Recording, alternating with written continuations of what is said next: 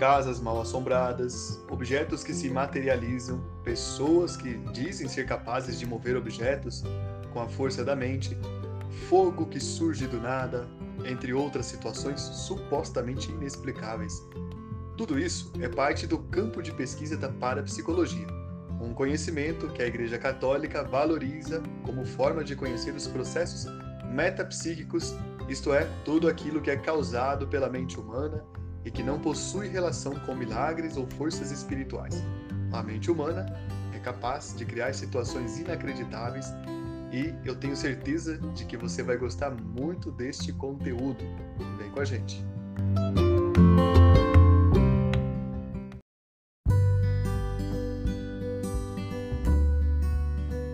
Olá, queridas catequistas!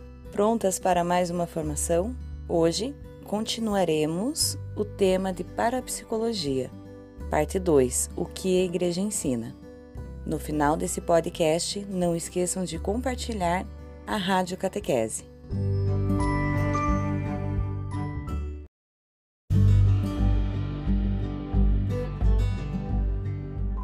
É um prazer mais uma vez estarmos reunidos. E veja bem, o nosso tema hoje é um tema, é um tema que continua a reflexão do encontro anterior.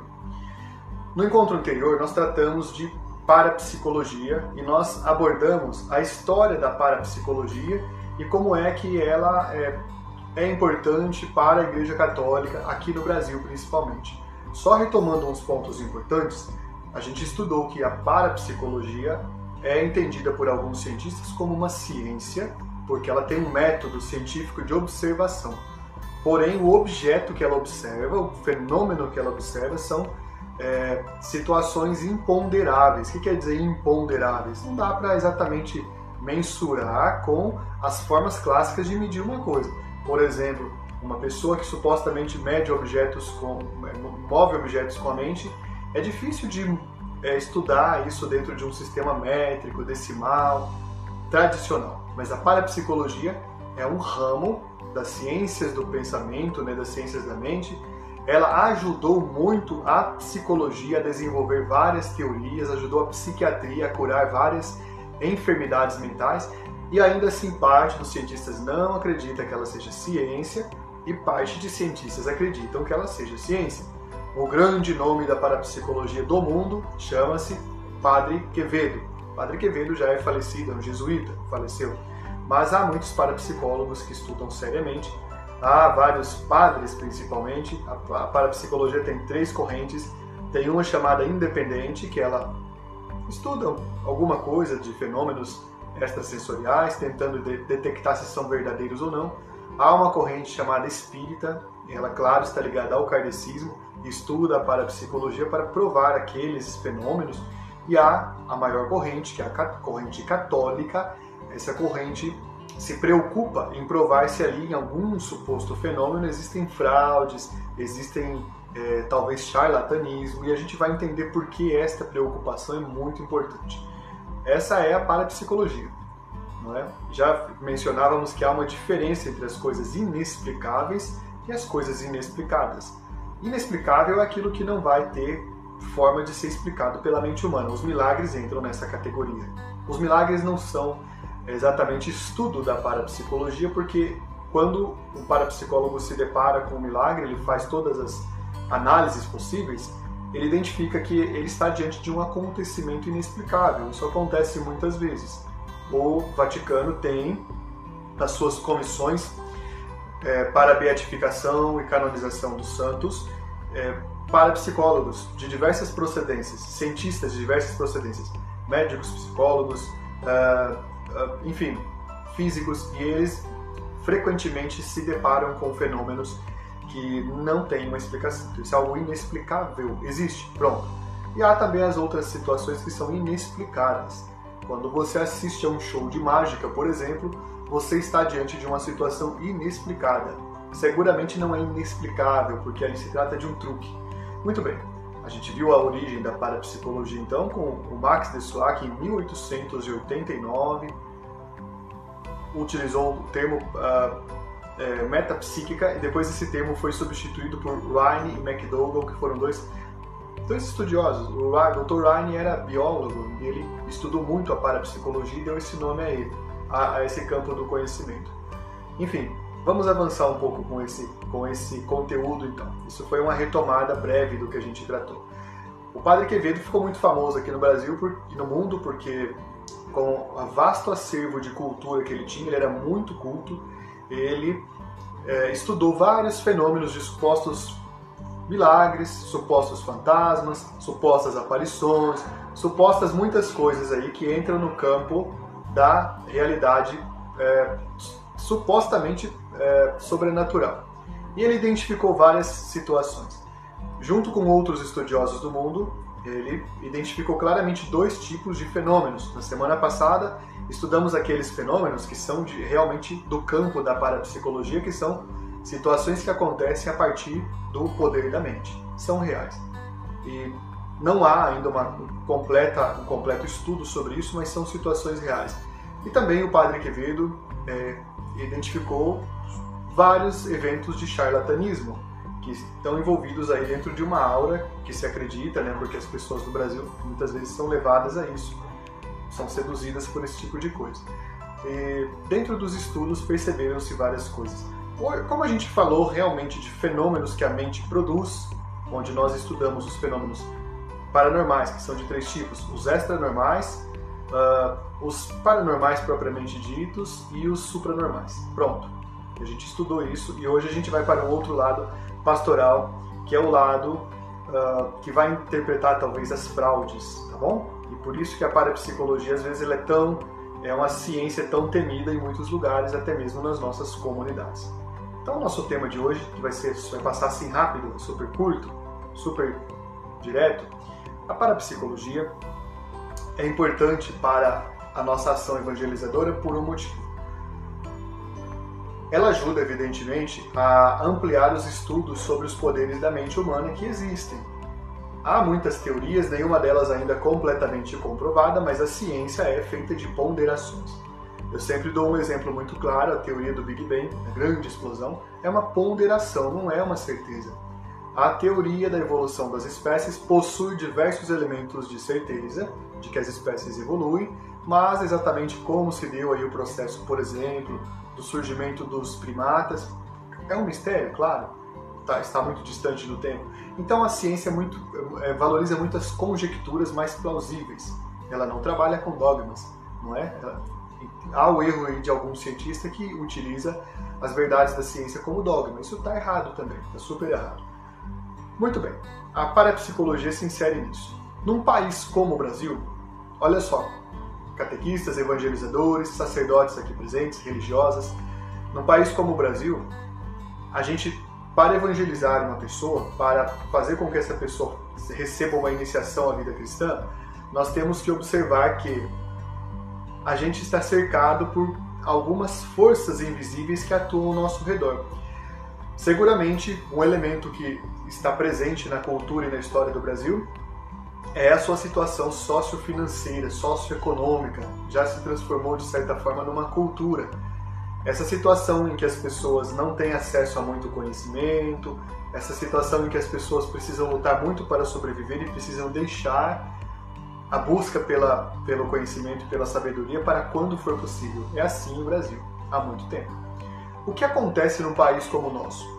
Acontece o seguinte: pessoas que são muito uh, é, afastadas do conhecimento tendem a buscar soluções urgentes para as suas vidas em realidades alternativas. Pessoas que moram em regiões muito pobres e não têm, por exemplo, condições de ir ao médico, vão buscar apoio na, na, na força da fé. Isso é normal, é compreensível. É aí que entram os oportunistas e aproveitadores, apresentando mil fórmulas de cura, mágica, supostamente religiosa, e vendendo isso como se fosse fenômeno sobrenatural, como se fosse algum dom espiritual. Isso acontece demais. Sempre está envolvida aí uma questão de troca ou financeira ou talvez de imagem, não é mesmo? Você pode conhecer um ou outro, uh, vou, vou dizer aqui, né, um ou outro suposto curandeiro que não cobra talvez nada da pessoa, mas ele está ganhando um capital simbólico ali. A gente sabe de vários casos assim. Muito bem. Então, num país sofrido como o nosso, sem, com pessoas com uma população muito marcada por uma dificuldade de estudos, as superstições prosperam em todos os níveis. Elas prosperam grandemente. Se você digitar, por exemplo, a expressão cirurgia espiritual em qualquer canal de buscas de vídeos ou de textos, você ficará surpresa, ficará surpreso com a quantidade de materiais que aparecem, materiais documentais.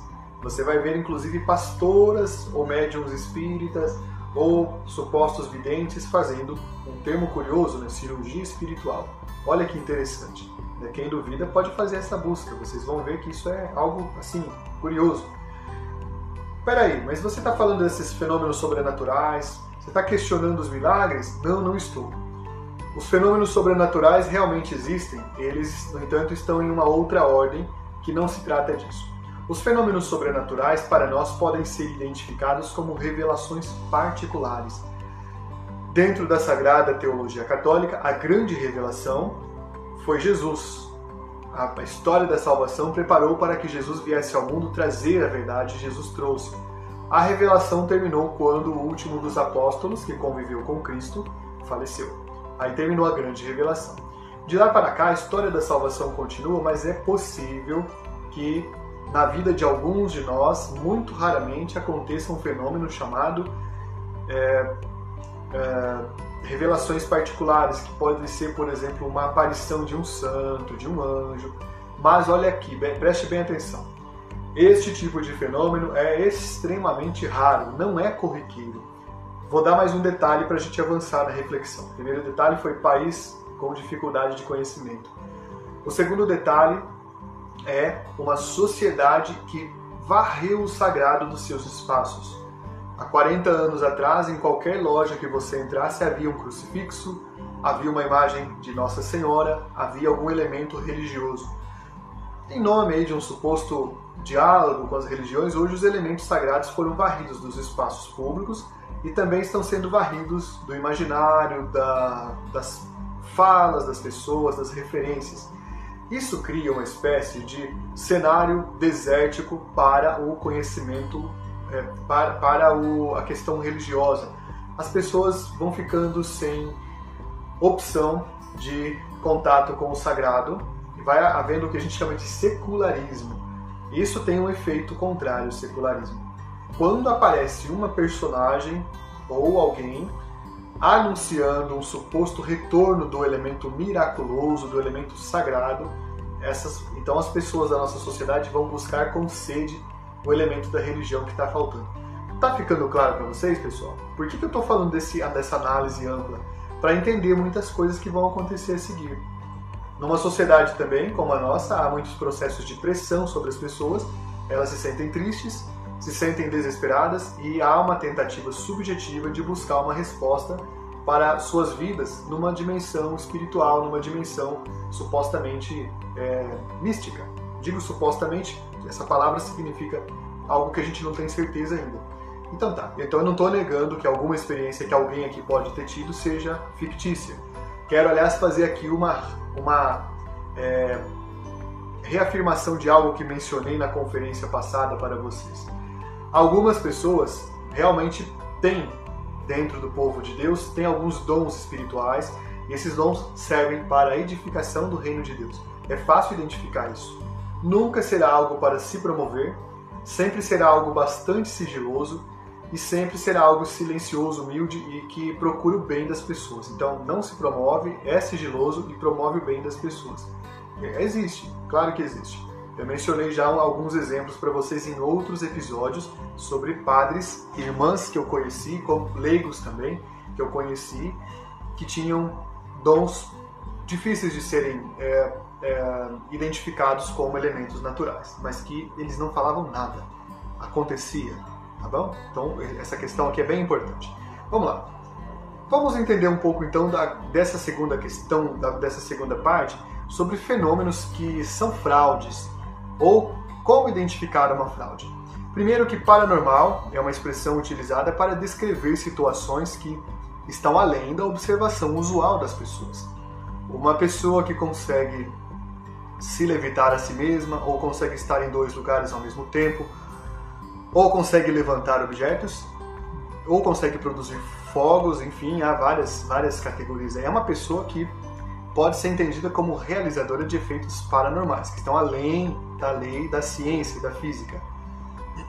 Bom, quando essa pessoa é investigada e não se encontra nela nenhum exemplo de é, nenhum exemplo de fraude, isso se, se trata de um exemplo de é, evento miraculoso, tá bom? Houve algumas pessoas na história da humanidade que foram marcadas por isso. Houve alguns santos e também dentro de uma dentro de um elemento aí uh, mais é, sem estar ligado ao, ao campo religioso, houve eventos menores. Uma pessoa que foi muito famosa no século passado foi a dona de casa russa, Nina Kuladina ou Nina Kulagina, que é uma dona de casa da Rússia, capaz de levantar pequenos objetos que foi observada por vários cientistas, por centenas, por mais de 40 anos, inclusive por dois cientistas que receberam o prêmio, prêmio Nobel da Ciência e constataram que não havia ali indício nenhum de fraude. Bom, isso é uma história recente, ela faleceu em 1990 e acham que ela faleceu em decorrência dos esforços que o governo da Rússia fazia para desenvolver é, soldados ou para estudar essa questão parapsicológica para desenvolver soldados e armamentos mentais. Os Estados Unidos tiveram exemplos parecidos. A parapsicologia, então, trata disso também, trata desses fenômenos que são quaisquer, quaisquer fenômenos observáveis e a gente já mencionou que ela é uma ciência que estuda então essa percepção extrasensorial. Veja bem, é, ela estuda os fenômenos com base na ciência, é o que ela estuda. E hoje a gente vai então ver esses fenômenos que a gente que ela que ela, ela ajudou a divulgar. Para começo de conversa, eu mencionei as irmãs Fox, que nos Estados Unidos, no, em meados do século XIX, é, começaram a promover sessões onde elas supostamente dialogavam com um espírito que faleceu na casa onde elas moravam e se comunicavam por ele por meio de batidas na mesa. Posteriormente, ganha, primeiro ganharam muito dinheiro, esse dinheiro foi, foi é, oferecido a elas por meio de sessões que elas realizavam, como se fossem shows, foram oferecidos por pessoas que as apoiavam e também, inclusive, por céticos que ofereciam grandes quantias para que elas manifestassem sua suposta mediunidade. Bom, esse fenômeno ficou muito conhecido, o fenômeno das irmãs Fox, mas algumas dessas irmãs mesmo conseguiram desmentir isso até o fim do século e dizer que foi a maior fraude de todos os tempos. Então a parapsicologia ajudou muito a desvendar esse tipo de coisa. Houve vários casos assim. Por exemplo, uh, Agnes Guppy foi uma médium também inglesa que supostamente fazia materializações, figuras de materializações dentro de um ambiente escuro. Ela conseguia impressionar uma assistência por volta de 1860, quando ela, por meio de projeções e pedindo para as pessoas darem as mãos e ficarem repetindo determinada palavra com as luzes apagadas, com um jogo de luzes apareciam algumas figuras do lado dela, mas isso foi visto que era um truque e que não é verdade. É, por, não era verdade porque em determinado momento da sessão algumas pessoas jogavam luzes sobre aquele lugar onde estava sendo projetada aquela suposta aparição fantasmagórica, e ali se tratava de, uma, de um truque de um assistente que ela tinha, por exemplo. Ah, houve um caso muito famoso que merece ser lembrado aqui, envolvendo o, med, o suposto médium Daniel Hume, o Daniel Home. O Daniel Home é, convidou um poeta inglês muito famoso, que é o Robert Browning e a sua esposa, para uma demonstração de mediunidade. Isso foi, em, foi na data de 23 de julho de 1855. Num ambiente escuro, em volta de uma mesa, eles começaram a sua sessão espiritista e num dado momento uh, o Daniel Home projetou com supostos poderes que ele tinha, né, mediúnicos ou supostamente paranormais, uma figura que parecia levemente o rosto de uma criança, mas não estava muito definido, e ele anunciou para o Robert Browning que aquele era um filho que a sua esposa Elizabeth havia perdido. Bom, nesse momento, eles ficaram intrigados porque a senhora Elizabeth não havia perdido nenhum filho. E o poeta Robert Browning pegou então, é, agarrou aquela aparição e obrigou a acenderem as luzes. Quando acenderam as luzes era, uma, era apenas, você pode rir disso, né? Era apenas o pé do é, médium Daniel Home que estava ali com algumas é, camadas de tinta. Então ele pegou o pé descalço daquele médium que estava colocando de algum jeito curioso o pé sob a mesa e colocando na frente deles. Então, bom, foi um grande caso, isso é, repercutiu muito fortemente contra esses supostos médiums, mas houve mais ainda. Houve uma médium também britânica, prosperou muito isso na Inglaterra e na França. Isso deu muito certo lá, até que hoje em dia, quando você fala de supostas mediunidades, qualquer inglês mais assim bem informado ou qualquer francês vai rir muito porque ficou muito associado com fraude. Então, prosperou muito no Brasil, mas a gente já vai ver o que aconteceu no Brasil também. Lá, como são sociedades mais educadas, mais cultas, não prospera esse tipo de, uh, de fraude. Foram detectadas como fraudes. Eu estou dando nomes, você pode pesquisar isso depois, não é mesmo?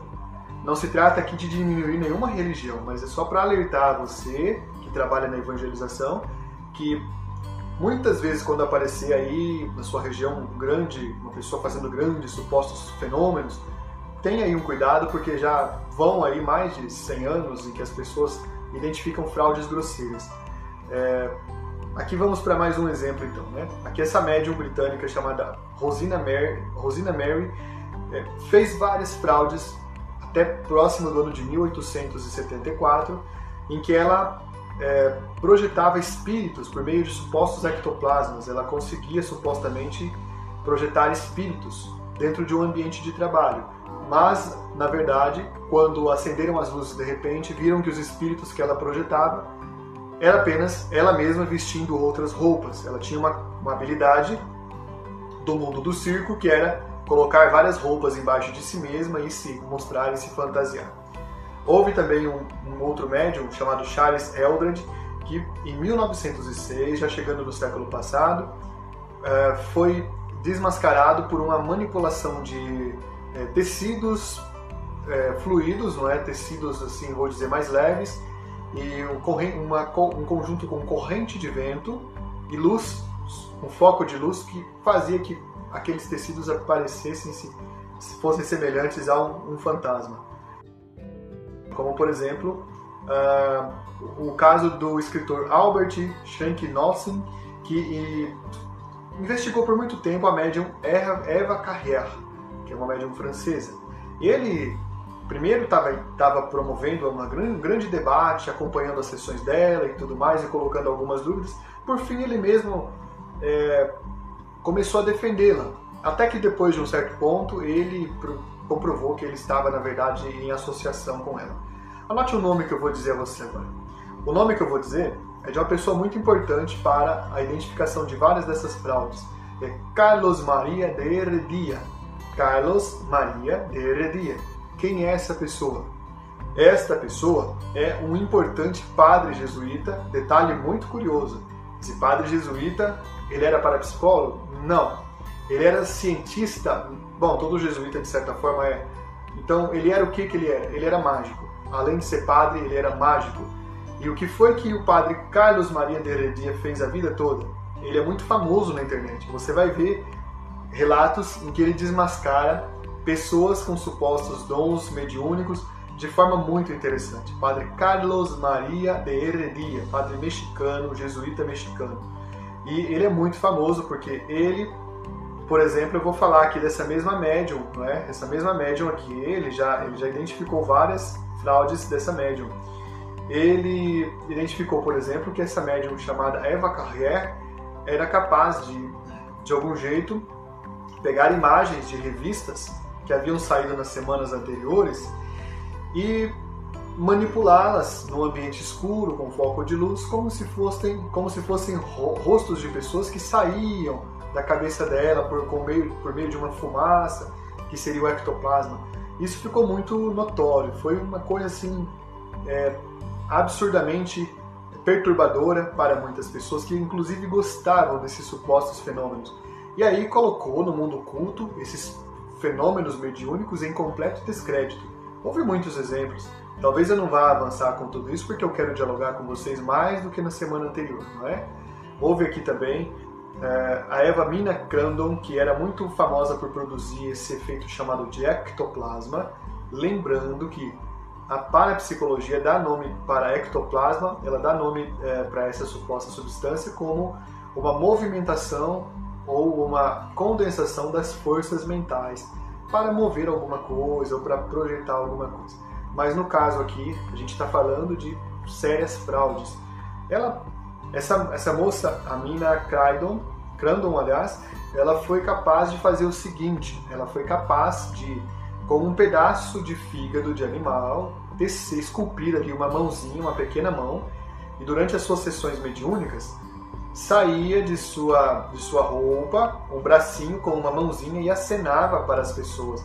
E ela colocava as mãos na cabeça e pedia para todo mundo dar as mãos e repetir, tomar água fluidificada, até que essa mãozinha aparecia para acenar e comunicar alguma mensagem. Até que o médico descobriu que aquilo era uma fraude, ela tinha, na verdade, ali um pedaço de, de animal e estava fazendo essa grande fraude, essa fraude grosseira. Bom, vi vários outros exemplos aqui. É Deixa eu ver se eu ainda cito algum outro aqui. Bom, eu não vou, não vou me deter nisso, mas se você procurar o nome do padre Carlos Maria de Heredia, ele, você vai ver diversos supostos médiums que ele uh, colocou no devido lugar.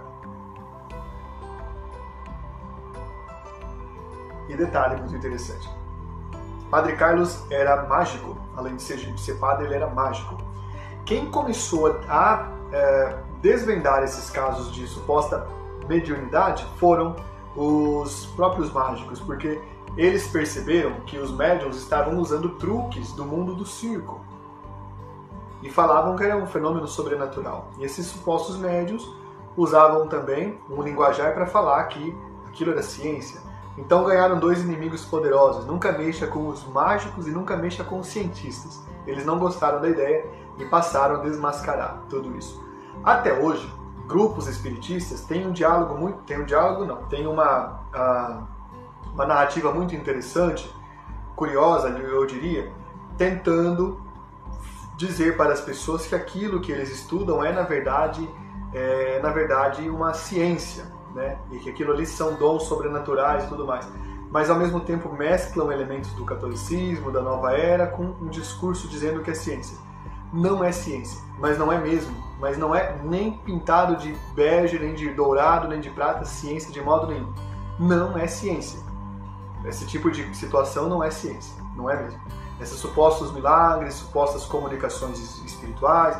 Bom, como é que você sabe disso? Bom, eu sei disso porque da forma como eles alegam, é uma forma completamente longe do que diz a ciência.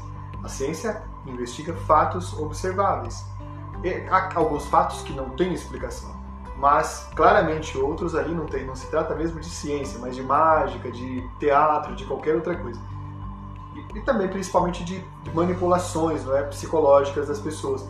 É muito fácil você dizer algumas palavras de conforto para uma pessoa que perdeu um ente querido. Ela está ansiando, ela está buscando com todas as forças colocar fim a um estado de sofrimento psicológico então, quando você se aproxima de uma pessoa e diz alguma coisa como, por exemplo, aquele ente querido que você perdeu está muito bem, está mandando um abraço lá do céu, está dizendo que está feliz, mas que não fique aí magoado, porque senão ele fica também. Gente, é tudo que uma pessoa no estado de sofrimento precisa ouvir.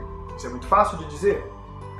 Então a pessoa, as pessoas nesse momento estão vulneráveis. É aí que as seitas, os grupos uh, imbuídos dessas ideologias aparecem para fazer novas vítimas. Tá bom, vamos em frente. É, eu vou colocar um link de um artigo para vocês, deixa eu ver se eu acho o link. É um artigo bem, bem direto, esse artigo que eu vou citar para vocês, eu vou pedir para vocês lerem. Depois, não leiam agora, é claro, mas esse, esse artigo que está em um, em um veículo de comunicação independente é um artigo que pode ser bem interessante, tá? Eu vou colocar o artigo aqui. O que você faz? Você não clica nele agora, você copia só na memória ou depois você volta. No fim eu volto a colocar o artigo. E esse artigo você vai ter uma visão bem interessante, uma opinião direta de um jornalista que estudou sobre isso, de um jornalista que saiu desse ambiente aí. vamos avançar um pouco mais, que eu quero ouvir vocês ainda. Eu vou falar de casos relacionados ao Brasil, mas primeiro casos relacionados à própria crença espiritista. Veja, antes faço a consideração: nenhuma religião se confunde tanto com o charlatanismo como essas religiões que apregoam esses supostos fenômenos como uma grande verdade de fé. Na verdade, são religiões que estão é, claramente se auto-enganando. Há pessoas boas lá, claro que há, nunca estou falando nada contra as pessoas, mas é preciso a gente reconhecer, ter caridade para você entender isso, não precise ir lá agredi-los, nós não somos assim, mas você precisa ter um olhar clínico, precisa ter um olhar de clareza sobre isso, até para orientar pessoas e impedir que pessoas sejam enganadas por esse discurso, a não ser que a pessoa queira se auto-enganar não tem problema. Aí você já fez a sua parte. Mas você precisa ter esse conhecimento para, primeiro, não ser vítima disso, e segundo, você orientar as pessoas diante disso. Sempre com muito respeito, com muito carinho, não é mesmo? Mas sabendo que quando se insiste muito em certas, certos elementos, você está diante ali de um. É, de uma insistência que não é saudável. Quando, quando certa pessoa insiste muito naquilo, ela já está dentro do domínio do fanatismo, então você não vai conseguir dialogar com ela. Por mais que você seja simpático, vai ser difícil. Não é? Por trás do verniz da humildade há uma pretensão e arrogância sem limites nessas supostas religiões, diz nesse artigo lá. E ainda diz assim, o autor, como diria Carl Sagan, afirmações extraordinárias existem evidência extra, evidências extraordinárias. A pseudociência é essa suposta pseudociência é protegida por pseudo-intelectuais influentes no Brasil. O Brasil, meus queridos, é então um campo fértil para defender esse tipo de ideologia e pra, porque eles têm aí pessoas que estão nos altos escalões e pessoas que comungam simpaticamente a esse tipo de situação. Então é muito fácil de encontrar esse tipo de, de situação. Mas eu estou dizendo para você do ponto de vista católico, precisa você saber distinguir o que é um elemento católico e o que não é um elemento católico. Falo para você a partir do que ensina a igreja. Aqui eu quero dar para você um exemplo curioso, né? Uh, deixa eu ver. Sim, isso mesmo. Você deve ter conhecido, talvez, ou ouvido falar do autor de Sherlock Holmes, não é? Era um nobre inglês que era Sir Arthur Conan Doyle, e esse nobre inglês era adepto a uma, a uma dessas crenças. Uma vez, um mágico, que era o Harry Houdin perdeu uma pessoa importante na sua família e o Arthur Conan Doyle, que era dessas religiões, o levou, né, levou esse Harry para uma sessão onde supostamente eh, ali falaria com ele a pessoa que ele perdeu. Quando começou a falar, dentro daquela sessão do ambiente escuro, aquela mesma situação de sempre, ele percebeu claramente que se tratava de uma fraude. Ele ficou muito chocado porque o autor daquele livro, daquele, daquela coletânea de textos, que é Sherlock Holmes, uma pessoa que aparentava ser alguém dado a, ao amor à ciência, acreditava em crendices. Então, o Houdini ficou muito magoado, muito triste e dedicou a vida a desvendar essas falcatruas e desvendou muitas.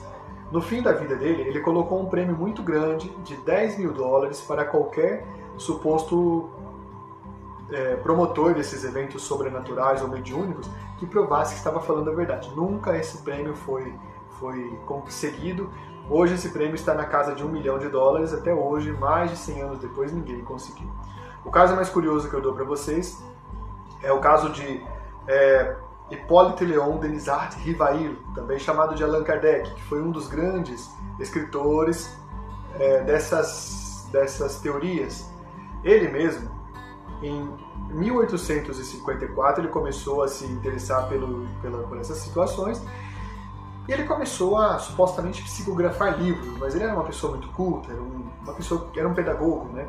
Ele começou a psicografar livros e num dos livros que uh, o suposto espírito da verdade falava para ele dizia assim que ele, Allan Kardec, escute bem, você vai pesquisar que você vai achar, faleceria no fim dos anos de 1800, ali por 1890, 1899, ou no início dos anos de 1900, 1901. Bom, impreciso, valores de forma imprecisa. E isso está tá em livros, está psicografado. Ah, depois até apareceram explicações para dizer por que, que não foi, mas o fato é que ele faleceu em 1869. Aí lembra daquelas supostas profecias que grupos para cristãos fizeram, não é mesmo? Já fizeram. É, há um, um líder é, também do, do movimento é, para cristão, que é Charles Taze Russell, ele previu a morte dele várias vezes, nunca aconteceu. O fim do mundo, aliás, ele previu, né? Nunca aconteceu. Bom, e o caso mais famoso é de um, um, médium, um médium brasileiro, que é o Chico Xavier, e ele ficou muito famoso porque na década de 1960, a revista O Cruzeiro flagrou o Chico Xavier e mais umas duas pessoas, junto com o médium Valdo Vieira, é, com, com, fotografias mostrando é, como eram ali encenadas supostas materializações com panos brancos, uma coisa que se você pesquisar, você encontra. Digita lá Chico Xavier, revista O Cruzeiro, fraude, você vai achar essas fotos, né? Depois o Divaldo Franco, aliás, o Valdo Vieira, aliás, Valdo Vieira, tá? Ele mesmo disse que aquilo se tratava de, um, de uma, uma provocação. Mas o Brasil incensa certos, certas crendices, por isso que eu falei para vocês. País muito simples, muito pobre, população muito honesta, muito crente, né, nesse sentido de acreditar, e uma população que tende a, a buscar respostas para as suas dores do dia a dia. É um discurso que vai prosperar muito no Brasil, esse tipo de coisa. E por isso eu achei importante colocar para vocês esse tema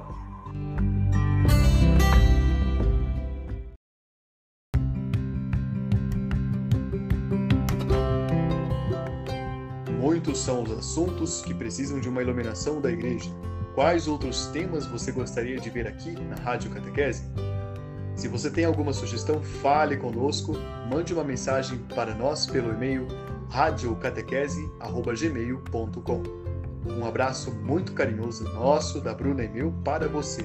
Rádio Catequese conecta o teu coração ao coração de Deus.